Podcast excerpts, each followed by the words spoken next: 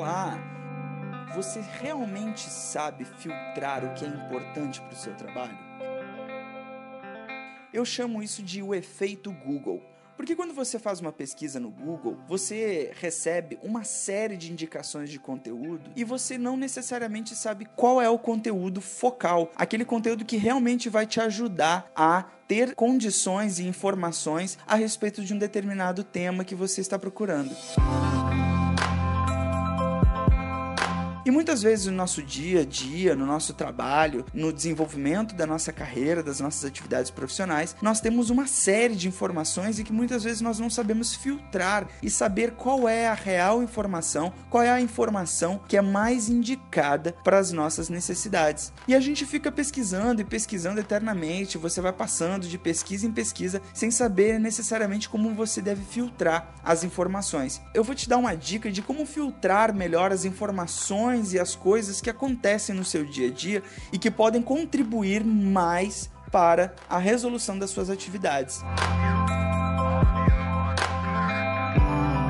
Bom, primeira coisa, você precisa perceber quais são aquelas informações e aquelas situações que estão acontecendo no seu entorno e que vão de fato te ajudar a resolver algo. Porque informações muito teóricas, muito técnicas, nem sempre te levam a uma ação. E quando nós temos uma pendência, nós precisamos criar ações para essas pendências. Por isso, tente olhar, tente estar presente para o que está acontecendo na sua volta e que vai te ajudar a realmente dar fim a essa pendência.